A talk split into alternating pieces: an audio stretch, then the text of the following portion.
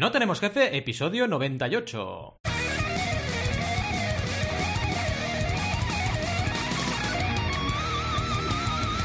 Bienvenidas y bienvenidos a NTJ o No Tenemos Jefe, el podcast donde hablamos de emprender con valores o de vender un dibujo pixelado de la cara de un mono por un millón de dólares. Lo que nos dé la gana, podemos ir de lo más técnico a lo más banal si es que hablar de nuevas formas de vender arte o lo que sea es banal. ¿Y quiénes hacemos este podcast? Ya lo sabéis, ¿no? Alberto González, Adriata Rida, Roberto Aresena y un servidor Valentía Concia, todos emprendedores con ganas de comprar NFT pero no del retrato de un mono, ¿vale? Empecemos con el tema de hoy, que como habéis podido comprobar, son los tokens o los tokens no fungibles más conocidos como NFT. Me estoy haciendo viejo, ¿de acuerdo? Lo reconozco. Y no me ha sido fácil entender el mundo de los NFT, o bueno, quizás me subestimo y no he tardado tanto en comprenderlo, pero vaya, que os aseguro que no ha sido fácil eh, como, o tan fácil como aprender a montar en bici, ¿no? Aunque, aunque bueno, eso tampoco es fácil. En fin, que me lío. Lo importante de los NFT al final eh, es que no se puede reducir solo a comprar un dibujo digital por internet, que seguramente es como lo hayáis conocido si es que habéis investigado un poco. Va mucho más allá de eso. Vamos a ver, ha costado años tener una tecnología que permita encriptar la información eh, de forma que se sepa, por ejemplo, seguro la autoría y propiedad de un activo digital. Años hemos tardado en ello. Y ahora, gracias a blockchain, se ha logrado solucionar este problema. De hecho, me acuerdo de una startup con la cual estuve en contacto, te diría, os diría, hace 5 o 6 años, que precisamente era un marketplace de arte que trabajaba con, esta idea, la idea de hacer una, un certificado para, digamos, eh, asegurar la autoría de, de ese arte y poderlo comprar y vender. Pues bien, el momento ha llegado, porque ahora esa startup se cerró porque iba antes de tiempo. Te he dicho cinco, pero igual, os he dicho cinco, pero igual eran seis o siete años. Pero bueno, ahora esto de blockchain eh, ha posibilitado esto de los NFT y mucho más. Porque no olvidemos que esto es una tecnología, la blockchain, que puede servir para crear una moneda virtual, un NFT o generar un contrato de seguro de vida o un testamento. La clave es entender que la cadena de bloques, que sería la traducción de blockchain, es eh, lo, que hace es permitir que se transmita una información de forma súper segura, inequívoca eh, y encriptada. Así que es la forma, digamos, la fórmula sobre la cual se están cocinando estas recetas. Y claro, ha llegado el arte, como siempre, a primera fila, porque siempre llegan a primera fila de todas innovaciones, en el crowdfunding pasó igual, y bueno, eh, ha empezado a trabajar con esta tecnología. ¿Puede una obra que te parecen cuatro rayas mal puestas venderse por millones? Sí, pero eso ya lo hemos visto. ¿Y qué diferencia hay entre eso y los NFT? Pues poca o ninguna. Sin duda, lo bueno de hacerte viejo, que hablábamos de esto y empezábamos con esto, es que te las ves venir. Ves venir lo bueno y lo malo también. Y el humano es como es, nos mola hacer cosas raras y entre ellas, pues vamos a hablar de una, que es estos NFT. Y mientras solo sea eso, hacer cosas raras y no hacer daño a nadie, a mí ya me va bien. Vamos por el episodio de hoy que compartimos Adrián y un servidor con todos vosotros y vosotras y sin mayor dilación, vamos a por la sección. Bueno, antes de empezar, ¿qué tal Adrián? Porque estamos más solos que la una, no, más solos que la dos, porque somos dos, ¿no? Que la dos, sí, sí, la, dos. Era muy mítica la dos. La dos era mítica. Sí, sí, sí, Mira, hoy he visto... muy chulos. Sí. He visto un clip de Enjuto Mohamuto, que igual te suena, de la hora chanante, o no sé si era la hora chanante en aquel momento. Yo lo veía por internet alguna vez, había visto un capítulo y no entendía el humor. Me acuerdo que lo vi tres o cuatro veces en plan, no entiendo este humor. Bueno, es humor, es humor absurdo, que a mí me encanta. Y estaba el logotipo de la 2 ahí en ese clip. Y yo, ¡qué, mito la 2! Porque ahí estaba todo. Estaba eh, la, hora chanante, todos los buenos programas estaban en la 2. En fin. Yo quería decir que qué palabra fungible, ¿eh? No lo conozco no, no, lo conocía antes de, del tema de los NFT, eh, pues NFTs.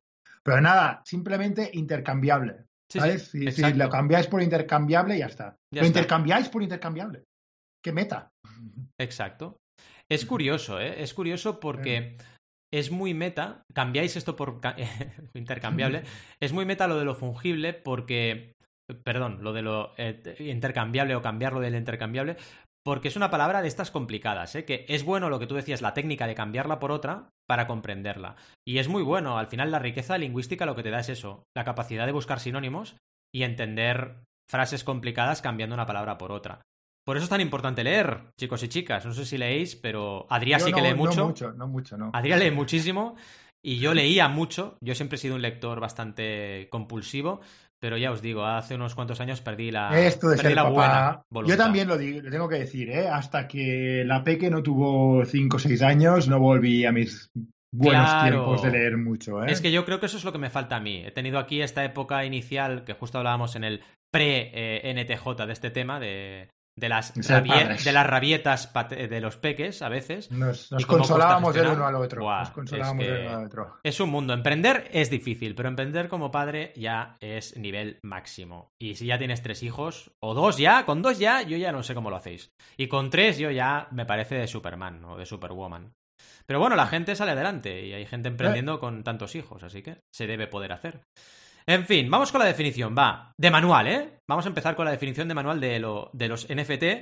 Que además mola porque NFT y NTJ parece lo mismo, pero no es lo mismo. Sí. Eh, confundido en, el WhatsApp. ¿eh? Exacto. NTJ, exacto. Como buenos emprendedores. Ahora de NTJs. Exacto. Para buscar definiciones, ¿qué hace un emprendedor digital? Se va a Wikipedia, siempre. Y ahora no sé qué me puedo poner de música. No, esto, vamos a poner un gong o algo así. A ver, un gong, un toilet, un gong, va.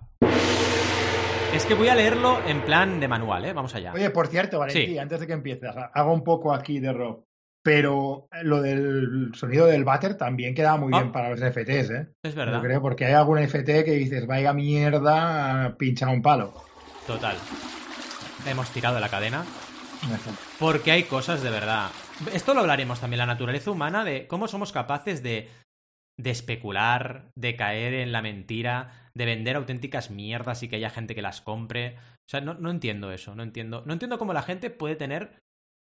Alguna gente, no todo el mundo. Cómo hay gente que puede tener tan poco estómago para hacer una cosa así y quedarse tan ancha. Pero es que existe, existe. De hecho, mira, vamos a hacer un. Yo creo que es una broma, una broma que mm. se viene demasiado, ¿no? Que es en plan. Sí, Voy a hacer una broma y la gente se lo cree. Bueno, o la gente, no sé, es que yo no lo entiendo. Pero... Les hace gracia la broma. Sí, no, no, pero... Son memes. Pero fíjate, estoy viendo eh, Better Call Saul, la precuela de Breaking Bad, y sin entrar en spoilers, el tío tiene una habilidad al principio muy desarrollada y ya veremos cómo avanza la serie, porque voy por la segunda temporada, para timar a la gente, ¿no? Y te das cuenta de, primero, de lo fácil que es timar a alguien, si sabes cómo funciona la psicología humana. Y lo segundo, piensas, hay gente que esto lo hace de verdad. O sea, hay gente que se dedica a timar a Peña. Dices, pero ¿cómo puedes...? Bueno, ya, partiendo de la base de que hay gente que mata a otra, ya eso ya no lo entiendo. Pero es que, no sé, no, entiendo cómo a veces... ¿Cómo puedes dormir tranquilo por la noche? No lo entiendo. Sabiendo que estás jodiendo las vidas de la gente. No es que no lo entiendo. Vale que haya grados de sensibilidad, de empatía, pero ostras, llegar hasta este nivel, la verdad es que me parece surrealista. En fin, vamos a poner la canción de rock y nos ponemos a leer, va. Vamos allá. Un token no fungible es un tipo especial de token criptográfico que representa algo único. Los tokens no fungibles no son, por tanto, mutuamente intercambiables, justo lo que decías tú, Adrián. Esto contrasta con las criptomonedas como el Bitcoin y muchos tokens de red o de utilidad que son fungibles por naturaleza. Las cuatro principales características de los NFT es que son únicos, indivisibles, transferibles y con capacidad de demostrar su escasez. Y ahora vamos, si queréis, una a una, a, destacar estas cuatro características y comprender realmente qué son los NFT. Vamos por la primera. Eh, vamos a ponernos también algo de sonidito porque si no esto queda muy aburrido. ¿eh? Eh, vamos por la primera y utilizaremos este sonido. Va. La primera. Son únicos. Y esto es muy importante. Los NFT se están aplicando sobre todo a ilustraciones digitales, convirtiendo dichas obras en algo único para luego poder vender al precio que sea en función de cómo coticen. Es interesante al final, pero claro, podemos aplicar esto de los NFT a cualquier otro activo digital, por ejemplo un tweet, cosa que ya ha ocurrido. Es decir, pillas un tweet, lo transformas en un NFT y ese tweet se vende o se compra, porque es un tweet mítico, porque es lo que sea, ¿no? Cualquier activo digital lo puedes transformar en un NFT y crear un mercado. Imaginaos lo que va a ocurrir aquí, ¿eh? Van a venir curvas, ¿eh? Porque empezamos con los dibujitos, pero ya veréis, va a haber de todo comprándose y vendiéndose. Em, al final, incluso a veces yo creo que hay un punto de fetichismo en, esto del, de, los NFT, pero también lo entiendo, porque yo soy coleccionista, ya lo sabéis, de juguetes de los años 80, tengo dos colecciones principales, que son los Transformers y los Masters del Universo, y claro, habrá gente que sabiendo esto me dirá, pues vaya colgado, pues igual tiene razón bajo su perspectiva. Igual que para mí, bajo mi perspectiva, es a lo mejor de colgados comprarte un NFT de, de, una cara de un mono. Pero, jolín, hay gente que lo hace, así que tampoco soy quien para juzgar, ¿no? En segundo lugar, son indivisibles. Y ahora vamos a poner otro sonidito. Indivisibles. ¿Este es el sonido de dividir? Exacto. O de, no poderlo De no poder dividir, que lo intentas no puedes, no puedes. O sea, cuando divides por cero se oye. Exacto. En el universo. Cero, exacto. No puedes y hace este sonido. En, en fin, la indivisibilidad, que es un bonito palabra, de los NFT hace que no puedan dividir su valor. Por tanto, la compra de un NFT hace que quien hace esa compra se asegure el 100% del activo digital comprado. Es decir, no puedes pillar y decir, no, mira, he comprado este, este dibujo, pero lo dividimos entre dos o entre diez. No puede ser, no puede ser. Tiene un valor único e indivisible. En tercer lugar, y vamos a poner otro sonido, tengo que ir aquí innovando, ¿eh? Vamos a ver, eh, por ejemplo, ¿qué podemos poner? Este. Venga. El número tres es que son transferibles. Por tanto, se pueden comprar y vender. De ahí el mercado que ha surgido con los NFT. Es decir, si no fueran transferibles, no podríamos estar aquí. Y se ha creado una auténtica vorágine de compraventa. Y como siempre, hay personas que se han enriquecido, otras que han perdido toda su inversión, etc. Al final es como el mundo rodar, ¿eh? Siempre ocurre lo mismo. Así que no vayáis a pensar, eh, por, por, equivocación, que esto es como jugar al Euromillones y que te toque seguro. No lo es. Así que cuidado al entrar en este mundo, porque puede ser que te gastes 500 pavos y eso luego mm, desaparezca. Adiós, ¿vale? Y cuarto y último lugar y último sonido por el momento. Gracias, Ruperta, me ha salvado. Gracias, Ruperta. Sería la capacidad de demostrar su escasez. Que me encanta escasez la palabra. De esta forma podemos, por ejemplo, lanzar 100 NFTs de una misma ilustración, pero cuidado, con pequeñas variaciones en cada una de estas 100 unidades. Es decir, tú imagínate la cara de un mono, pero resulta que cada, cada de estas 100 que tú creas tiene pequeñas variaciones. Uno va con gafas, uno va sin gafas, uno va de color más marrón, otro va de color más caqui. Uno fuma. Uno fuma, el otro tal, ¿no? Y cada ilustración, eh, al final, digamos que lo que consigues es poner a la, a, la venta eh, todas ellas y que cada una sea única, de forma que, y escasa además, porque sabes que solo hay mil unidades o cien unidades en total eh, Normalmente se hacen más cerca de 10.000 las, las, emisiones. Pero sí, es un buen número para, para, racionalizarlo, 100 o 1000. Sí, exacto. Es una práctica habitual esto de crear series de NFTs, ¿no? De hecho, incluso nos han explicado, que luego lo haremos este pajarito, nos han explicado que hay webs que te ayudan a crear las versiones de esa ilustración digital, ¿no? Y es una forma de crear recursos. Y ahora veremos para qué. Porque ¿qué finalidad tiene todo esto? Me diréis. ¿Qué es? ¿Un mercado de compraventa y ya está? ¿La gente con el dinero qué hace? Pues depende, depende, ¿eh? Si entramos en nuestro terreno, que es el de Adria y yo, que es el crowdfunding, o el Adria y mío, resulta que crear un NFT y poner a la venta ciertas unidades limitadas con un valor y cierta exclusividad puede ser una forma de financiarse. Y si además buscas comunicar el lanzamiento de dicho NFT a una comunidad y le pones un objetivo de campaña, ya lo tienes, ya tienes crowdfunding. Un ejemplo sería lanzar una serie de 100 ilustraciones para alcanzar 10.000 euros de financiación y mejorar las instalaciones de un santuario de animales. Por ejemplo, imaginaos esto, ¿no? Creo esta serie de NFTs y con la venta y la generación de 10.000 euros mejoro un santuario de animales. Pero, pero, pero, eh, cuidado, porque he dicho euros y, y claro, esto no, esto no va con euros, ¿vale? Normalmente va con criptomonedas. Por ejemplo, lo compras con Ethereum o lo compras con otra criptomoneda.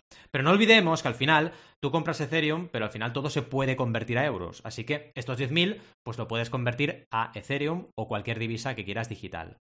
Y ahora, hecha la introducción, vamos a hacer lo siguiente. Primero a presentar algunos ejemplos y plataformas asociadas al mundo de los NFT, brevemente, y luego nos vamos al debate y preguntas. El primer ejemplo, que aquí si quieres ya puedes ir introduciendo tu puntilla, si quieres, Adrián. Sí, sí, sí. OpenSea. OpenSea es un primer marketplace que os presentamos eh, donde eh, podemos encontrarnos estos NFT. Y como comentaba, o me estaba comentando Adrián, ha recibido ya más de 400 millones de inversión. O sea, una auténtica. Sí, una burrada, una burrada. es ahora mismo el marketplace más popular. Está basado en Ethereum y, vamos, es, si no sabes, es el sitio donde vas a aprender, vamos, de alguna manera, ¿no? Curioso. Curioso porque además, digamos que vas ahí, entras y es muy curioso porque ves primero las obras, pero luego para abajo eh, ves eh, el top de colecciones de los últimos días y cómo va cotizando, ¿no? Cómo va subiendo bajando el valor. Y es al final como una especie de bolsa, ¿no? Te encuentras aquí, pues oye, si una sube mucho, sabes que si lo compras, pues igual sube más, o igual no, igual está subiendo tanto que lo compras y, nada, al día siguiente y está bajando. está especulando y los vende todos. Exacto. ¿Sabes? Entonces, a lo mejor es, es, bueno comprar una que esté creciendo poco, pero igual, si crece poco, pero hace tiempo que está creciendo, eh, va, va, a bajar, tienes que ir ahí con cuidado, ¿no? Y es muy curioso. Y lo que me gusta de esta plataforma, que me mola un montón, es que cuando entras, cuando entras en cualquier NFT, eh, tú te vas a la ficha del NFT y te pueden, algunos, algunos proyectos, no todos, te pueden ir enseñando cómo cambian esas ilustraciones digitales. En lo que sería el avatar del proyecto, vas viendo cómo, eh, digamos, va cambiando eh, la ilustración del NFT en cuestión, ¿no? Y es curioso, os vais a encontrar de todos. Vais a encontrar desde, por ejemplo, ahora estoy viendo unos puercoespines, unos puercoespines que van cambiando de, de, vestimenta y al final es la misma ilustración, como decíamos antes, pero que va cambiando, ¿no? que tiene un total de ítems de 2.400, tiene 1.600 propietarios, con lo cual nos han vendido todo, y tiene un par de, precios, ¿no? El precio más bajo es 1.174 Ethereums, que tela, ¿eh? Y se ha hecho una transacción por valor de 1.400 Ethereums. Es curioso. Borrada. ¿A cuánto está el Ethereum hoy? Está. Pues no lo sé. Joder, está como 2.000 eh, como dólares o algo así, ¿no? Pues Espera, ahora vamos a ver. Imagínate. Imagínate y imagínate lo que ingresan. 2.282, bueno, me ha salido en, en, libras, o sea, casi, casi, casi 2.500 euros, casi 3.000 claro, dólares. es una locura porque entras aquí y ves ahí los, los, los y ves que tienen un Ethereum, ¿no? De precio. Pero claro, un Ethereum son, como decías tú, mil y pico de, dólares, ¿no? Dos mil casi, ¿no? son 2.500. 2.500. O sea que cada bichito de estos te está costando 2.500 eh, dólares. Una auténtica bestialidad.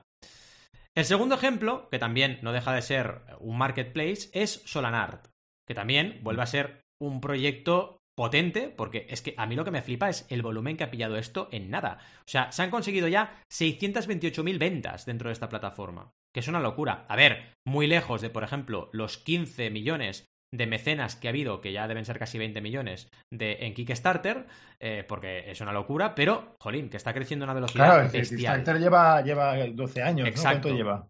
Lleva ahora, sí, 12 años, 12 años. Nació en 2009, sí, sí, prácticamente. Y fíjate, las ventas diarias ahora están en 1.339, casi 1.340 ventas diarias en esta plataforma, así que brutal. Y encontramos aquí bastantes, digamos, eh, NFTs famosos, como por ejemplo eh, una basada eh, en, una serie que luego veremos a posterior que se llamaba CryptoPunks, que se llama en este caso Solpunks, ¿no? Que ya veréis, porque es muy curioso, son dibujos 8 bit. O sea, dibujos 8 bit como los que podíamos hacer cuando empezábamos en el mundo del paint y de los dibujos, todo con cuadraditos, pues eso. Y eso se vende. Como en Super Mario original. Exacto. Como el Super Mario original, has hecho un muy buen símil, ¿no? Y eso se mm. vende, pues a veces a, miles de euros. Es una auténtica locura, ¿no?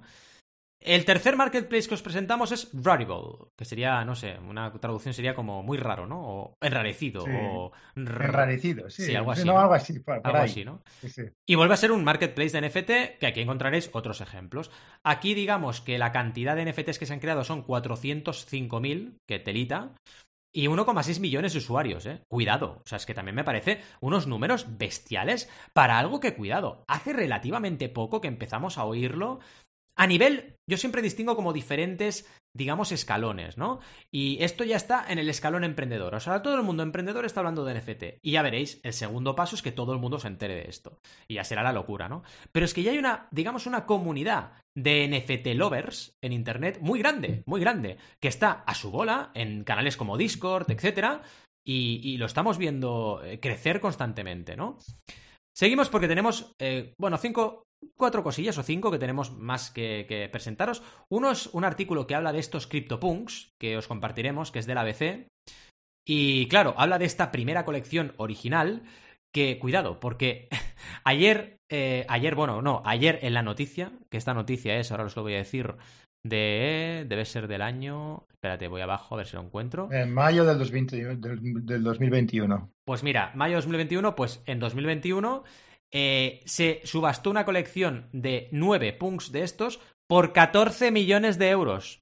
O sea, en Christie's, cuidado, ¿eh? En Christie's, subasta. ¡Qué locura! Y hace ya nueve meses prácticamente. Exacto. Y además, cuidado porque esto se creó con un software que generó automáticamente 10.000 punks. 10.000 caras de punkis aleatorias con diferentes... Que eh, se regalaron. que se regalaron, exacto. Y que luego fueron empezando a pillar valor. Y cada vez más valor y cada vez más valor. Fijaos lo que es esto, ¿eh? Es como pasar, digamos, la, la, la, la, subasta de arte a, digamos, la generalidad de la sociedad, ¿no? Como democratizarla de alguna manera. Y es algo que ya tenemos aquí, ¿no? Es, es curioso. También queremos compartiros un ejemplo que eh, nos ha comentado el, eh, digamos, eh, grillito, el, nuestro Pepito Grillo en el mundo de los NFT, que luego llegaremos a él, que ya os empezamos a dar pistas, que es Heroes of the Metaverse. Un ejemplo que me ha parecido brutal porque mezcla muchas cosas que me gustan. Es decir, mezcla los NFTs, que bueno, no es que me gusten en exceso, pero mezcla el rollo de RPG, del role-playing game, y de crear un universo, en este caso de héroes, con su espada, magos, eh, paladines y todo esto, en un mundo en el cual se han creado 10.000 héroes, y esos 10.000 héroes al final son propiedad de la gente. Pero es que además se ha creado todo un universo que es Azargaz, donde tenemos un cuento medieval creado con Web3 y vamos a tener aquí pues una aventura que a lo mejor se acaba convirtiendo en un videojuego, a lo mejor se acaba convirtiendo en algo más role-playing game a través de Discord, no lo sé, pero está aquí creándose un proyecto muy potente con sus razas además, tienes gnomos, tienes elfos, elfos, tienes de todo, eh, tienes eh, medias sangres, eh, tienes orcos, absolutamente todo. Está muy chulo, está muy chulo el proyecto, recomiendo que lo veáis, sobre todo para entender que esto de los NFT como todo en esta vida, van a acabar siendo una herramienta para desarrollar proyectos. Proyectos que en este caso son proyectos virtuales, pero muy potentes. Y ya veréis, esto ya en los videojuegos se está viendo, la tecnología blockchain y la inversión en videojuegos. Y, va, y más que va a pasar, porque yo lo veo, mira, yo que soy jugón, ya lo visteis en un, en un episodio de Genshin Impact. Em, claro, yo estoy comprando activos digitales. ¿Vale? A un nivel, digamos, muy noob, muy novato, pero lo estoy haciendo, porque yo estoy al final pagando, porque estoy pagando mensualmente, ahora estoy pagando 5 euros al mes por jugar a este juego y generar más moneda dentro del juego porque me interesa para poder conseguir personajes. Y cada personaje que yo consigo lo he pagado.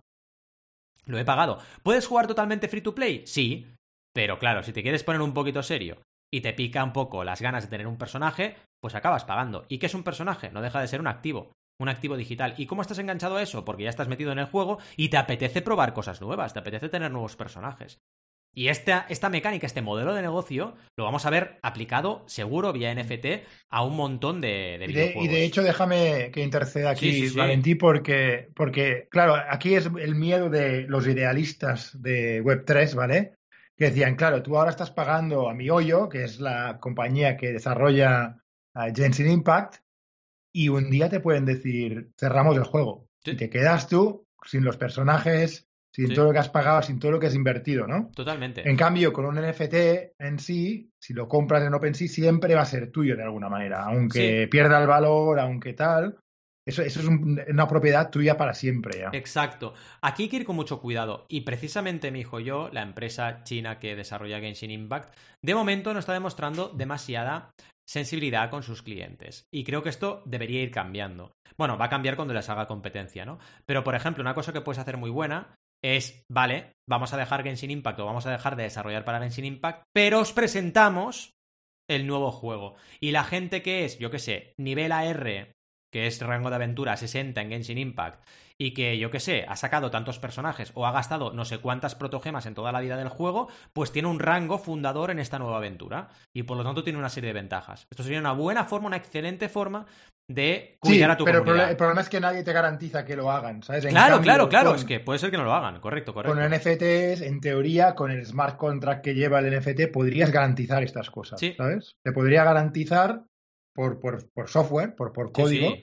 que, puedes hacer ciertas cosas con ese NFT, ¿no? Entonces aquí está el cambio, ¿no? Yo creo que, que, bueno, que vamos a verlo todo, vamos a ver una mezcla. Yo creo que van a estar superpuestos los NFTs con, con, los activos virtuales mm. que, tienen, que tenemos en juegos y continuará pasando. Lo que pasa que si realmente te interesa tener un cierto control sobre tus activos, mm quizá te interese tener más NFTs que no invertir en ciertos juegos. exacto, exacto. Mm. Al final, eh, lo ideal sería que al final cualquier inversión estuviera protegida de este modo. Pero fíjate, una cosa que ocurrió hace relativamente poco, no me acuerdo qué persona famosa fue, pero una persona... ¿te refieres a él o no? No, no, no, no. Una persona famosa que preguntó, no sé si era Bruce Willis o quién era, que ah. tenía una colección de canciones en iTunes, brutal, ¿no? Pero brutal. Y preguntó, oye, si yo me muero, em, ¿puedo pasársela a mi hija o puedo pasársela? Y dijeron que no. Y dices, ¿pero por qué? Si yo he pagado por esto. O sea, es que es surrealista. Entonces, esto que comentas es súper Porque el, contrato con, iTunes es que tú las alquilas realmente. ¿no? no eres propietario de ese, de ese, activo, ¿no? Tú alquilas la canción. Y esto es, un, es, es, algo que va a ir cambiando. Va a ir cambiando porque los seres humanos necesitamos ese sentimiento de propiedad desde nuestros ancestros. Necesitamos eso y va a acabar cambiando y va a acabar siendo una propiedad virtual de algo, no física, pero que se va a mantener. Pero garantizada criptográficamente. Exacto. Se va a mantener. En fin, seguimos porque tenemos eh, a un grafitero que se llama Saturno, que os dejaremos el Instagram para que veáis de qué palo va, y sus NFT. Que aquí, claro, mm. empezamos a hablar en este caso del tema comunidad, ¿no? Porque si tú ya tienes una comunidad potente, como este grafitero, puedes crear NFTs, es como el crowdfunding, puedes crear NFTs y ya tienen una cotización y la gente ya te va a seguir y va a comprar estos NFT por el simple hecho de que ya son fans tuyos. Esto lo vamos a ir viendo constantemente y en este caso Saturno tiene 176.000 seguidores en Instagram y claro, ha lanzado su NFT, lanzó su NFT que eran velas, velas así un poco frikis, y, claro, la gente lo compró, lo fue comprando, ¿no? Y tienes ahí su tienda, NFT, en OpenSea, por cierto, y, bueno, la gente lo ha ido comprando. Y es algo curioso, ¿eh? Sí, Didi, perdona. No, iba a decir que te voy a hacer una, una, mezcla de spam de valor y spoiler. Venga, va. Porque hoy he empezado a grabar el nuevo curso de banago.com que va a salir mm. dentro de unas semanas. Y justamente hablaba de esto, de, la intersección entre las 20 reglas de oro del crowdfunding, básicamente, eh, que, has creado tú, Valentí, y, el mundo de los NFTs, el mundo de las ICOs, el mundo de incluso comprar acciones a través de Web3. Claro. Porque realmente aplican las 20 reglas del crowdfunding y algunas veces se acentúan las 20 reglas de oro del crowdfunding. ¿Por qué? Porque se alinean los incentivos de los mecenas y los creadores es que yo, o sea, a mí muy interesante en ese sentido. Me está cansando mucho estar solo, eh, solo contigo, en el mundo del crowdfunding a nivel de consultoría y, y, teorizando, porque la gente, y esto nos pasó el otro día hablando con la persona que luego vamos a mencionar, ¿no? La gente en general usa crowdfunding para referirse solo a Kickstarter, Berkami y tal. Y para mí no es así. O sea, yo que y tú igual, yo que estoy metido, veo que el crowdfunding es una forma de hacer funding, que lo puedes hacer con NFTs, lo puedes hacer en Twitch, lo puedes hacer en Kickstarter, lo puedes hacer en tu web, lo puedes hacer y es crowdfunding igual. Y esto es algo que... Y lo puedes hacer de forma recurrente, lo puedes hacer con activos digitales, lo puedes hacer con, con, cosas físicas, pero es crowdfunding. Es lo pero estoy cansado de, ver esta realidad y que la gente todavía no lo vea, ¿no? Pero bueno, llegará, supongo, el día en que la gente entenderá que crowdfunding es la forma en la cual haces las cosas, no, no la herramienta en sí, ¿no? Pero poco a poco irá llegando, ¿no? Supongo que antes mm. también la gente pensaba que redes sociales era Facebook nada más, ¿no? Y todo, todo va cambiando, ¿no? En fin, seguimos porque tenemos también eh, uno, un extra, que este lo explicarás tú, Adrián, porque lo has añadido tú, que es NBA Top Shot. ¿Qué es esto? Top Shot. Qué bueno. Pues fíjate, la NBA, que es la liga de baloncesto más popular del mundo en América, y se ha metido de lleno en el tema de los NFTs. Y realmente lo que te venden como NFT son jugadas. ¡Qué locura! Normalmente mates de jugadores. Ah. De jugadores famosos, y tú puedes decir: Yo tengo el NFT de ese mate que Kevin Durant hizo en el partido contra los Chicago Bulls, tal, tal fecha, ¿sabes? ¡Qué locura! Y, y es una locura, es una locura, pero fíjate, es una evolución para mí de las cartas típicas que son mucho más populares en América, ¿no? Sí, las de las cartas. de los jugadores, de, béisbol sobre todo, pero también de baloncesto. Y ya no incluso ya no solo tienes los jugadores, tienes las jugadas en sí. Y puedes cambiarlas, y puedes. Y también un mecanismo que se usa también, que nos explicaba el pajarito, es el de usar el, sobre, ¿no? Que te, tú cuando la compras, tiene, cuando lo compras por primera vez, no cuando la revendes, sino cuando se mintea, cuando se acuña, que sería palabra, la traducción de minting, ¿no? tú la compras con un sobre, no sabes lo que te va a salir. Y abres el sobre y ves que te ha salido el CryptoPunk con la cresta, el cigarro y, tres, y tres pendientes, ¿sabes? Por mm. ejemplo. Es muy bestia. Y, pasa, puedes puede hacerlo con NBA Top Shot también, te compras sobres, compras sobres de jugadas y te salen unas cuantas jugadas Qué bueno. y, y, las puedes cambiar luego en el mercado, ¿no? Es una locura. Es una locura lo que está pasando. Esta digitalización que, fijaos la velocidad que está pillando esto, ¿eh? Es que, y esto es algo que la gente debe ser consciente, toda la gente que nos escucha ahora, que todavía no esté digitalizada o que le dé pereza, que piensen la velocidad que está pillando esto. Porque yo que, y tú igual, Adrián, nosotros que lo hemos vivido desde el principio, desde el año 95, 93, 95, al principio iba todo muy lento. Pero es que ahora pilla una velocidad de crucero que hasta la gente, como decíamos en la intro, hasta la gente que estamos metidos nos cuesta seguir lo que está pasando. porque es que es una locura. Ahora ya se está que que ahora, ahora es como un poco como, las ciencias, ¿no? Que las ciencias cuando en 1700 podías saber de biología, podías saber de astronomía, ahora te tienes que súper especializar en algo. Y pasa lo mismo con Internet ahora mismo. Si eres desarrollador no puedes pretender saber front-end, back-end, todo, ¿no? Te tienes que especializar. Y lo mismo un poco ahora con lo que está pasando con las nuevas tecnologías, ¿no? Tú tiras por NFTs y te puedes, de, de, momento puedes entender el mundo de NFTs, no es imposible seguir a todos los proyectos que haya, pero ya te estás olvidando un poco de otros mundos que hay en, uh, en, Web3, de alguna manera, ¿no? No puedes ser experto de Web3, todo no ya es demasiado. A todo no llegas. Yo por eso, mi, mi enfoque profesional, para quien le pueda ayudar, es que el crowdfunding, entendido como yo lo entiendo, que es extenso, sea mi área, mi área, y, me, y moverme aquí. Moverme en cómo podemos hacer que estas ventas, en este caso, ¿eh? de NFTs, se conviertan en una estrategia de crowdfunding para conseguir financiar lo que quieras. Y es un poco la, manera, ¿no? Mm. Es, tú estás focalizando de alguna manera en la, en la economía del creador barra ahora propietario también, ¿no? La, la, economía del propietario, de alguna manera, ¿no? Y, y, una manera de hacerlo es a través de crowdfunding y, y, realmente tú lo ves cuando se acuñan estos NFTs, es que es un crowdfunding con, con, con, una, con una serie limitada, de una serie limitada de un objeto. Que además es, brutal porque que sea limitado es bueno para el crowdfunding. Si tú lanzas un, y esto Kickstarter hace tiempo que lo sabe, con su Make 100, ¿no? Que lanza campañas de 100 cosas, 100 unidades de algo. ¿Por qué? Porque sabe que eso mm, aumenta mucho el FOMO, el Fear of Missing Out. Y esto es crowdfunding total, del bueno, ¿eh? De meter algo exclusivo limitado. Y me ha encantado el símil que has hecho con los cromos. Los cromos. Sí. Jolín, es que coleccionábamos cromos. Que la gente ahora, fijaos, podríamos criticarlo, ¿no? En plan, ah, ya ves, qué tontería coleccionar una foto. Porque es verdad, coleccionábamos fotos. Fotos que, que, podías duplicarlas, fotocopiarlas, pero la gente pagaba por ello. Pues oye, ¿qué diferencia hay? Ninguna. Y, es el mismo ejemplo, ¿no? Que, que, que, la gente dice, mira, he hecho una captura de pantalla de tu NFT y ahora lo he guardado y ya tengo tu NFT. Ya, no, no, no, lo tienes. No lo tienes, no lo, tienes, el NFT. Y es lo mismo que fotocopiar un cromo, no, no tienes el cromo, ¿no? Es, lo mismo y es, es una cosa que, que, es muy humano, ¿no? Digamos, que de mm. alguna manera, que, que, si lo analizas analíticamente y científicamente no tiene mucho sentido. Pero en realidad queremos como humanos, lo que decías tú antes, como humanos queremos poseer las cosas, ¿no? Es, como esa escasez. hacerle una foto, si pudiéramos, a la Mona Lisa, ¿no?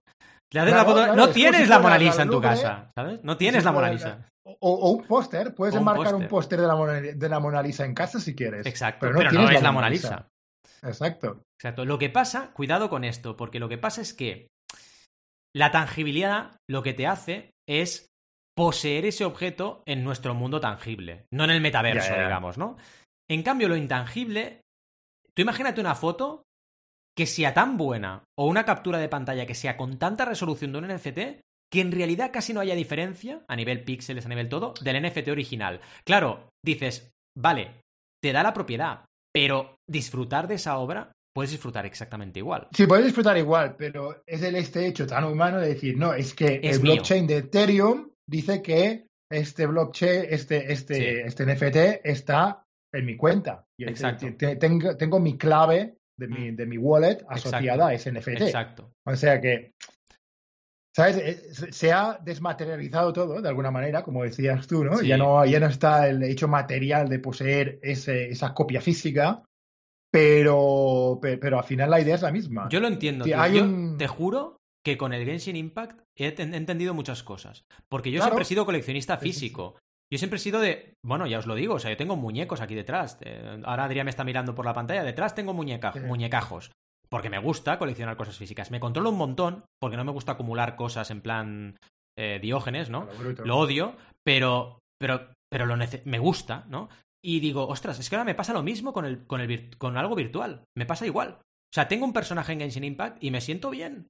Digo, ostras, tengo, es mi, es mi gaño, es mi hito, que son personajes, es mi cazuja y son mis personajes y los he buildeado yo, les he subido yo los talentos, me lo he currado yo y siento ese personaje como mío. Y es lo que tú dices, lo malo es que puede desaparecer un día, ¿no? Si mi joyo dice adiós, puede desaparecer ese trabajo. El personaje. Pero bueno, es un trabajo, has metido horas ahí y has metido dinero. Pero yo creo que los jugones estamos un poco acostumbrados a eso. Porque al final, cuando tú te pegas una partida de 200 horas a un RPG y luego ya se queda en tu estantería, porque no vuelves a jugar, es como que ya has tenido la experiencia, ¿no? Tú ya has tenido la experiencia, has disfrutado, y si desaparece, desaparece como desaparecerás tú, que en polvo te convertirás. O sea que al final dices, bueno. Que lo hacíamos en el, en el episodio anterior, por cierto. Exacto. Spoiler. Spoiler, ¿no? Al final es eso. Pero me, hace gracia que hagas la analogía con los juegos porque la he hecho también otra vez haciendo spoiler de la clase que he grabado hoy para tu curso, pero la he hecho yo también porque yo lo he entendido gracias a mis niñas jugando a Roblox, ¿vale? Claro, claro. En Roblox tú puedes comprar tokens fungibles, intercambiables, ah, recordemos, que son la moneda, Robux, la compras con libras o con dólares o con euros mm. y compras Robux y ese token es fungible, es intercambiable y luego con ese token fungible compras cosas no fungibles como, mm. como skins, como ropa, como movimientos del jugador. Ah, y es lo mismo que está pasando con el, en el mundo de los NFTs, ¿no? que tú compras, primero compras Ethereum, por ejemplo, si está el marketplace está situado en Ethereum, está, está, basado en Ethereum, compras Ethereum y luego con ese token fungible que es ETH, hmm. compras luego tokens no fungibles, NFTs. Es brutal. Es brutal lo que está pasando. Y bueno, llegamos a un momento que se merece aquí un aplauso. Vamos a poner a chicas aplaudiendo. ahí a tope. Y gritando. A él le gustaría. A él le gustaría, a él le gustaría, a él le gustaría seguro. Como no está Rob, pues esto se lo hacen a nuestros invitados virtuales. Mira, eh, invitados virtuales, ¿ves? Tenemos un invitado virtual. Muy meta todo, muy meta todo. Es Nico, mítico Nico Chan, que nos hizo una masterclass directamente a Adrià y a mí de NFT en una reunión súper agradable que tuvimos con él, que nos lo pasamos súper bien. Eh, y vaya, su proyecto NFT es Blockchain Goblins, que es súper curioso lo que ha hecho. Y lo bueno de... es un poco parecido a lo que veíamos antes con Heroes of the Metaverse, en el sentido de que él se ha preocupado mucho porque él es el creador de Cálico Electrónico, ya le conoceréis o le reconoceréis por el estilo que tiene de dibujo. Y claro, ha dicho, vamos a crear unos goblins, que cada goblin es de su padre y de su madre, ¿no? Tienen una misma forma de cabeza y orejas y tal, pero cada uno tiene sus historias, ¿no? Pero es que no se ha quedado ahí. Ha creado una serie, está creando contenido digital relacionado con esos goblins, que de hecho en total son 6.969 NFTs qué cachondo, 69-69. Y vaya. Correcto, correcto. Es todo, todo, Pero es que es lo, del mundillo de, en general de Web3, ¿vale? Que mm. todos los memes que hay, WACME, eh, GM, todo esto, esto, esto todo basado en memes. Y, él está intentando crear pues, sus propios memes para su, para su colección de NFTs, ¿no?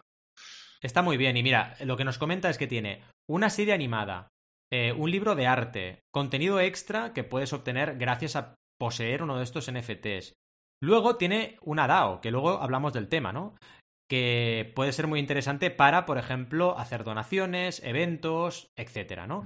Eventos en el metaverso, cuidado con esto porque esto lo vamos a ir viendo etcétera. Y luego también tiene la parte de merchandising, porque la idea también es crear merchandising como una gorra, que nos enseñó, por cierto. Y claro, tienes incluso elementos físicos que pueden ir ligados a un NFT. Fijaos aquí la cuadratura del círculo, ¿eh? Es que puedes crear una línea de colección de figuras físicas, pero que tienen también su NFT. Y así combinas y potencias ambos mundos. Está súper interesante os evidentemente animamos a que vayáis a blockchaingoblins.com, os dejaremos el enlace y que aprendáis un poquito también de lo que está haciendo Nico Chan, Nico, en este mundo, porque al final es una persona muy creativa que lleva años en Internet creando y que es muy interesante seguirle la pista. Y si te parece, sin mayor dilación, vamos a debate y preguntas. Y nos vamos aquí a darle caña. Vamos allá. Bueno, la primera pregunta es la que yo hago en las, en las charlas, ¿no? ¿Habéis contribuido a crowdfunding? ¿Habéis hecho alguna vez? Pues esto sería, ¿hemos comprado NFTs? Yo no, ya lo digo rápido. ¿eh? Yo también lo diré muy rápido y te voy a decir que no. Y creo, bueno, la siguiente pregunta te diré por qué. Bueno, bueno, pues eso, ¿por qué? ¿Por qué lo hemos hecho o no lo hemos hecho? Yo simplemente por, por el tema de las gas fees. Ya. Y lo vamos a hablar más, más tarde.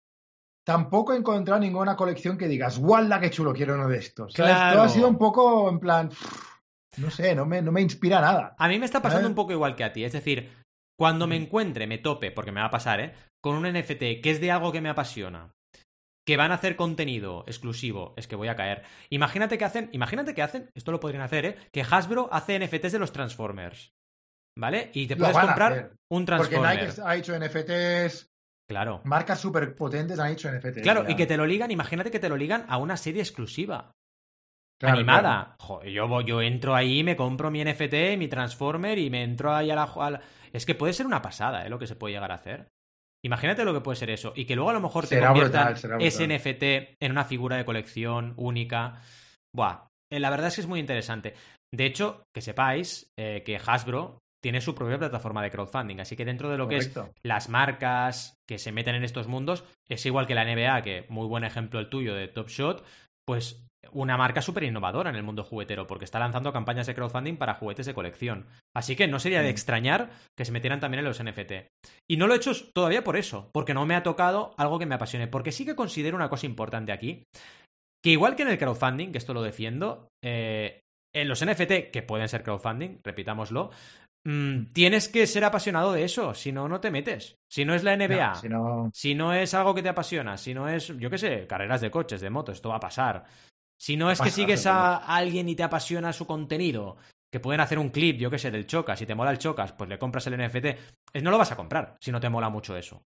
Y yo creo que es importante. Imaginaos lo que puede llegar a pasar en Netflix con las series. Es que tengo el NFT de la escena de cuando muere este personaje en esta serie, en Juego de Tronos. Imagínate, eso puede pasar, ¿eh? Brutal, Y tengo ese NFT de cuando muere tal, ¿no? Ostras, es brutal. Es que vamos a estar viendo una serie y te dirán, comprar NFT. Estarás ahí, claro, la escena y comprar NFT. Y lo comprarás, ¿sabes? Brutal. monetizar series que a lo mejor tienen 40 años, ¿sabes? Puedes volver a monetizarlas vendiendo NFTs de momentos. O, los típicos GIFs que vemos, ¿no? En, redes sociales, los típicos memes. Pero entonces, ¿qué va a pasar? O sea, si los GIFs se venden y compran, ¿solo va a poder usar ese GIF quien lo ha comprado? No, Depende, no, Yo creo que lo va a poder usar todo el mundo. Lo que pasa es que va a haber como, la imagen de la Mona Lisa, ¿sabes? En plan, volvemos al mismo ejemplo, ¿no? Tú puedes poner una imagen de la Mona Lisa en tu Twitter, ¿sabes? Y no pasa nada. Nadie te va. Bueno, o igual, o igual llegamos al punto de que según lo que se comparta ese NFT, se generan beneficios para quien lo Correcto, correcto. Y yo, yo lo quería dejar para la última pregunta que ibas a decir, pero sí, sí. si, tú vas a. Si tú tienes el NFT de una cierta imagen y alguien lo quiere usar de forma comercial, mm. le puedes decir, oye, ese NFT es mío, me tienes que pagar a mí. Claro. Y en el smart contract podrías poner, pues el creador del NFT que sería la Warner o que no sé qué, se llevará un 5%, un 10%, un 20% de esa transacción. Y como está escrito, está escrito todo en código, va a pasar, vas a tener que pagar ese, ese, porcentaje. Sin, que, que, es una de las claves para mí de Web3, es la confianza y que todo está mm. escrito en código. No, no, no se puede cambiar la inmutabilidad de ese código. ¿no? no, vas a poder cambiar. Una vez hayas acuñado el NFT, no puedes decir, ah, sí, por cierto, que en vez de pagarte un 20% de, de, las ventas futuras, te voy a pagar solo un 5%. No, no, mm. ya está. Está criptográficamente acuñado en, la, el blockchain de turno. ¿sabes? Ya está. Es una pasada, es una pasada. Oye, y ya que estamos con preguntas, que esta casi casi la he preparado para ti, ¿no? Eh, porque estás muy metido en el tema del tema de las DAO, ¿no? Es decir, ¿qué relación crees que puede guardar, que lo hemos visto en el, en, el blockchain Goblin, ¿no? Las DAO con los NFT, ¿cómo se pueden conjugar ambos mundos? A ver, la definición de una DAO es Decentralized Autonomous Organization, ¿vale? O sea, una, organización que es descentralizada y autónoma, ¿vale? Mm. se, organizan solas. Y realmente lo que es, es ahora mismo, es un canal de Discord súper caótico, en mi experiencia, de los cuales para, ya solo para seguirlos tienes que dedicar siete horas al día para, que, para no perderte nada, que da miedo un poco. Pero a través de DAO se han organizado proyectos súper potentes. Uno que a mí me apasiona personalmente es el de clima, ah, que realmente está metido, lo que quieren hacer es hacer subir el precio de, los créditos de carbono, ¿vale? O sea, cuando ahora en Europa va a ser ley que, si tú tienes una empresa, tienes que compensar tus emisiones de carbono de alguna manera, ¿no? Comprando créditos. ¿De acuerdo? Entonces lo que quieren hacer es que esos precios suban. ¿Para qué? Para dos motivos. Uno, para que si tienes un terreno, el que sea, que, está haciendo, que, que está ahí muerto, poderlo usar como compensación de carbono, haciendo un proyecto de rewilding o lo que sea. Vale. y eso en el lado de, la supply, ¿no? De, de, la oferta. En el lado de la demanda, que serían las empresas, como el precio sea tan alto, para eso van a decir, hostias, ¿cómo vamos a descarbonizarnos? ¿Qué podemos hacer para emitir menos CO2? Claro. ¿Sabes? Bueno, es lo de siempre, es el ser humano en general y las organizaciones que montamos igual, aprendemos a base de palos, ¿no? O sea, cuando no podemos hacer algo por narices, lo cambiamos porque ya no hay manera de hacerlo. Está muy bien esa, iniciativa. Y claro, DAOs puede haber de lo que sea. todo a través de una DAO, ¿no? Digamos que se llama ClimaDAO, ¿no? Entonces, ah, realmente está toda, todos los proyectos que extraen carbono del, aire hmm. están están intentados meterlos en la cadena, en el blockchain, ¿vale? Y usan un blockchain que no es Ethereum para que sea más ah, efectivo de manera, en, términos de carbono de, equivalente, ¿no? En temas de, gas, de, emisión de gases. Entonces, los NFTs, hay muchos NFTs que también tienen alrededor suyo una, una DAO, ¿no? Una, una organización descentralizada, ¿no? Para promover ese NFT. Porque si tú te fijas lo que decíamos antes de alinear incentivos, ¿no? Si tú eres un creador, te interesa evidentemente que, vaya muy bien esa emisión de NFT, de ese acuñamiento, ¿no? Para sacar el máximo de dinero posible y poder hacer lo que sea. otras recompensas que harás en el futuro, ¿no? Como mm. nos decía eh, Nico Chan, pues hará el, el, artbook, hará quizá una serie, a lo mejor, no sé, no se quiere comprometer a eso, pero hará merchan, hará todo lo que, lo que sea, ¿no? Entonces, para promover ese, ese NFT, ese proyecto, se, se, se crea una DAO alrededor, ¿no? Y, aquí es bastante clave, y nos lo contaba también Nico Chan, tener a alguien, un community manager, ¿no? Alguien que dinamice esa, esa, esa, comunidad que se crea, ¿no? Hay algunas comunidades que no se sabe muy bien por qué, eh, ganan tracción sin, sin necesidad, pero es normal que también tengas que, que, que, ayudar un poco, ¿no? Desde mm. dentro. Y, y, es apasionante porque realmente es una comunidad, es una comunidad de gente que se cambia los avatares para, para, para reflejar e-, ese, ese, DAO, que se cambia que se cambia el nombre en Twitter incluso, que se cambian el nombre de las redes sociales. Y que realmente viven para ese, para ese proyecto. Pero tienen que ser, exacto, tienen que ser proyectos que muevan pasiones, ¿no? Quizás que sean ismos, ¿no? Quizás a veces incluso feminismos, veganismo, que, que haya ahí una, jolín, una causa muy fuerte que movilice a la gente. Pero fíjate, es que, es que es curioso, es lo del ser humano de antes, ¿sabes? A veces hay mucho troll en el mundo de, los NFTs y a veces a alguien le hace gracia, no sé por qué, un cierto meme. No, no me preguntes por qué algunos memes se pegan y otros no. Pero a la gente le encanta y repiten el meme. Venga a repetir el meme, venga a repetir tal. Y se identifican con una comunidad súper absurda. Es lo que pasó un poco con Dogecoin, ¿no? Sí. Que era la, moneda con el perrito. Ya me dirás tú, ¿Qué, qué, sentido tenía? Pero la gente le hizo perrito. Claro, a mí es lo que me sorprende, ¿no? Cómo a veces se compravenden NFTs solamente de una ilustración que tampoco tienen un proyecto, digamos, serio detrás. Que también os lo explicaba Nico. Yo creo que a lo mejor es un tema generacional. Porque no lo entendemos, al igual que si ahora un chaval joven ve lo que los malditos cromos que coleccionábamos, nos diría que estábamos locos. Pero ¿cómo coleccionabais un trozo de cartón? ¡Qué locura! ¿Pero ¿Por qué hacíais eso? Sí, me acuerdo cuando os tenías que pegar tú, que no venían ni adhesivos, claro, que venían... Exacto, con la cola. Nos miraría y diría, pero qué, qué, pero qué tontos que erais. Pues ahora pasa igual. O sea, Nico, tú y yo, que somos de la misma generación, ostras, no entendemos que la gente pueda comprar un NFT por el simple hecho de cambiarse su avatar y tenerlo, pero es que en realidad a lo mejor esos son sus cromos. Son sus cromos. Es, su, es un tema de, digamos, necesidad identitaria, ¿no? Digamos, de, de, un poco, de, mucho de eso. Claro, de demostrar. Que eres parte de un club exclusivo. Exacto, que eres parte de un club, que eres diferente. Y oye, no sé, cada uno es como es. Igual que tampoco he entendido nunca la gente que es, eh, yo qué sé, eh, heavy y lo detectas a la primera, y mira que yo soy heavy, o que es punk y lo detectas a la primera. Yo no lo he entendido porque nunca he sido de ese tipo de persona. Hay gente que sí. Hay gente para la cual meterse su camiseta de metálica, sus pantalones pitillo, y, sus greñas es lo que le define.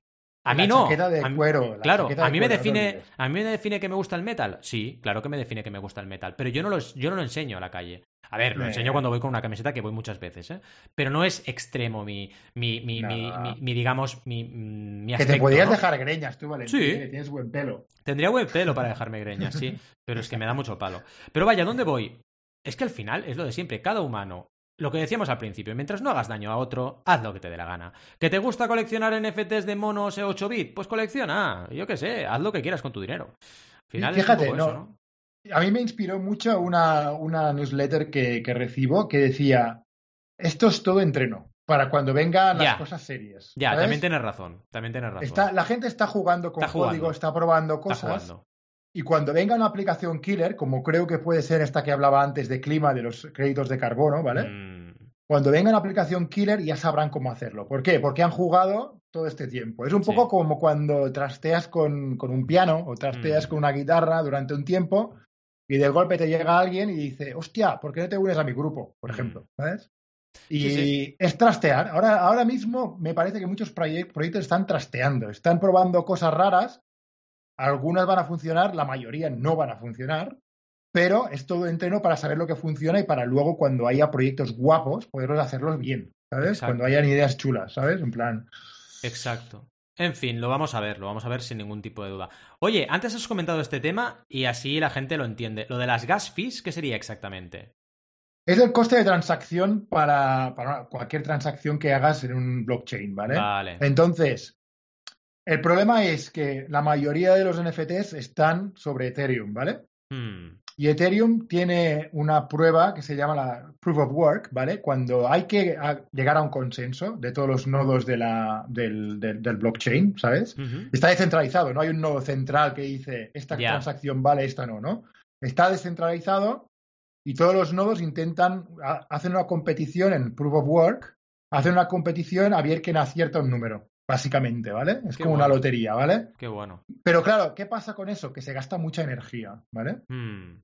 Se gasta mucha energía y es uno de los problemas que tiene ahora de credibilidad las blockchains que dicen, hostia, es que la gente tiene la idea, es que gastan mucha energía, no son sostenibles, ¿vale? Claro. Entonces, para Ethereum, las gas fees normalmente son muy altas. Yo he intentado comprar cosas y dices, me voy a gastar 20 dólares en este... sí, sí. E, por ejemplo, quería comprarme el, el dominio .eth. Me voy a mm. gastar 20 dólares para dos años del dominio ETH y me voy a gastar 180 dólares de gas fees. Qué locura. Y dices, pues no, pues paso. paso. Y pasa lo mismo con las con, con, con, con la mayoría de eh, NFTs basados en Ethereum, ¿vale? Hay otras eh, plataformas que usan Proof of Stake, una prueba de, compromiso que se dice, ¿vale? Que es diferente se selecciona un poco a quien, a quien ponga como compromiso más dinero, más, más de Ethereum en, en, ah, en juego, ¿vale? O más de Ethereum, no, perdona, porque no, no, es en Ethereum, más del token de, de, la, de, la, de, la, de esto, de la, de la blockchain ah, en juego. Y Ethereum lleva meses diciendo que van a pasar de Proof of Work a Proof of Stake, hmm. ¿vale? Pero no lo han hecho todavía. Entonces, de momento, las gas fees son muy altas en Ethereum. Claro. Pero yo creo que en un par de meses, si realmente es verdad que lo van a hacer, porque llevan diciéndolo medio año ya, ah, que, se van a pasar a Proof of Stake y no ha pasado todavía. Pues entonces cuando pase eso será mucho más barato comprar NFTs en Ethereum, ¿vale? Pero ahora mismo es prohibitivo. Totalmente. Es curioso, ¿eh? Y estos dominios los vamos a ir viendo cada vez más y más. Claro, lo que te permite ese, dominio es que tu wallet, ahora mismo, si, si ahora es una wallet con Metamask, por ejemplo, mm. tu wallet es 0x y un montón de números random. Un montón de números, Y puedes sustituir ese 0x números random por mm. tarrida.eth. Claro. En mi caso, ¿sabes? Y dices, mira, mándame esto a tarrida.eth y ya está. Y tienes tu dirección de tu wallet con, con eso, ¿no? Esos son, son los, los dominios de Ethereum, ¿no? Pero claro, es que yo no me voy a gastar 200 libras para eso, ¿sabes? No, lo siento. Es una locura. ¿Sabes lo que estoy viendo? Que no sé si estás de acuerdo que, ostras, hay unas barreras de entrada altas. Porque yo ahora mismo, yo ahora mismo digo, mira, me apetece meterme en NFTs, ¿vale? Es que, jolín, un Ethereum, 2.000 pavos. O sea, ¿Qué tengo que meter? ¿4.000 o 5.000 pavos en Ethereum para empezar a jugar? Hombre, no sé. No, no, no. no. Es una locura. mira, yo, puse 500 libras, ¿vale? Es una locura. para empezar a hacer experimentos. Y Pero ya es pasta, diría. Ya es pasta 500 dinero, libras. Es dinero, sí, sí. Claro, es, que... son tres consultorías prácticamente. Claro, es que ya no es en plan, claro, ya no es en plan pim pam, ¿sabes? dices, hostia, es pasta, es pasta. Y claro, lo que no quiero es hacer para, como puse dinero para este experimento, que se me vaya en dos transacciones. Exacto. Que quiero hacer experimentos ya aquí. Exacto, ahí estamos, ¿no? Es por eso que te decía que el peaje de entrada es alto, porque narices, si fuera más fácil entrar y jugar, todos estaríamos. Y me sorprende que algo que es nuevo y algo que todavía la, implementación está en la punta de la punta del iceberg, porque la mayoría de gente no lo ha hecho en su vida, sea tan caro. Me sorprende un montón. Ya pasará, lo vamos a ver. Con, el proof of stake que te estaba comentando, ¿sabes? Mm. Los, costes de transacción se, se, cortan, pero, pero es que no te exagero, ¿eh? A, un 1 por 10.000, ¿sabes? Ah, es, es, ese orden de magnitud, ¿sabes? Los costes de transacción. Entonces yo creo que lo vamos a ver. Lo que pasa que, claro, hay tanta Ethereum después de la, de la, de, la blockchain del Bitcoin es la más grande del mundo, ¿no? Sí, sí. Y ha cogido tanta inercia que es difícil desbancarla como, como la red más grande, ¿no? Un poco efecto de red. Efecto de red, efecto de red, efecto de red. Pero, pero yo creo que está en peligro, está en peligro para, para que otras le, le, quiten un poco el desayuno, ¿no? Ah, con, con, con, gas fees mucho, mucho más bajas. Seguro que va, que va a ir pasando. Y a ver, ya para mm. concluir, vamos con una doble pregunta porque más o menos lo hemos comentado en el debate, entonces eh, vamos a hacer aquí un poco un machambre definitorio final, ¿no? Que es, primero, mecanismos que se utilizan para hacer viral un proyecto NFT, que ya hemos hablado de ello, y aplicaciones, un poco una mezcla, ¿no? Mecanismos hemos hablado antes de, por ejemplo, la importancia de Discord, de los canales de Discord, ¿no? Por ejemplo, para las DAO. Esto es un mecanismo clarísimo y lo relatabas tú mismo. Es que se crea una DAO, la gente se involucra, la gente eh, cambia su avatar de redes y empieza a moverlo todo. Y hay un NFT relacionado con esta DAO para poder llevar adelante la DAO.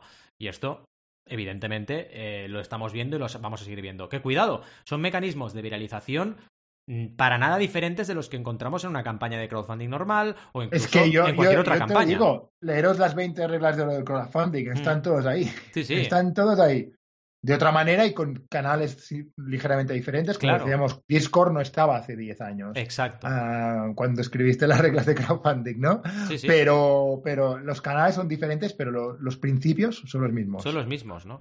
Y al final es una cosa que hemos ido observando en el episodio de hoy, que al final cualquier mm. innovación que os encontréis en vuestra vida, que digáis, ostras, esto se me hace una montaña, pensad que en el fondo, cuando lo analicéis, será esencia humana otra vez. Después de las mil veces. Es que será lo mismo de siempre. Evidentemente, transformando los mecanismos, las herramientas, pero volverá a ser lo mismo.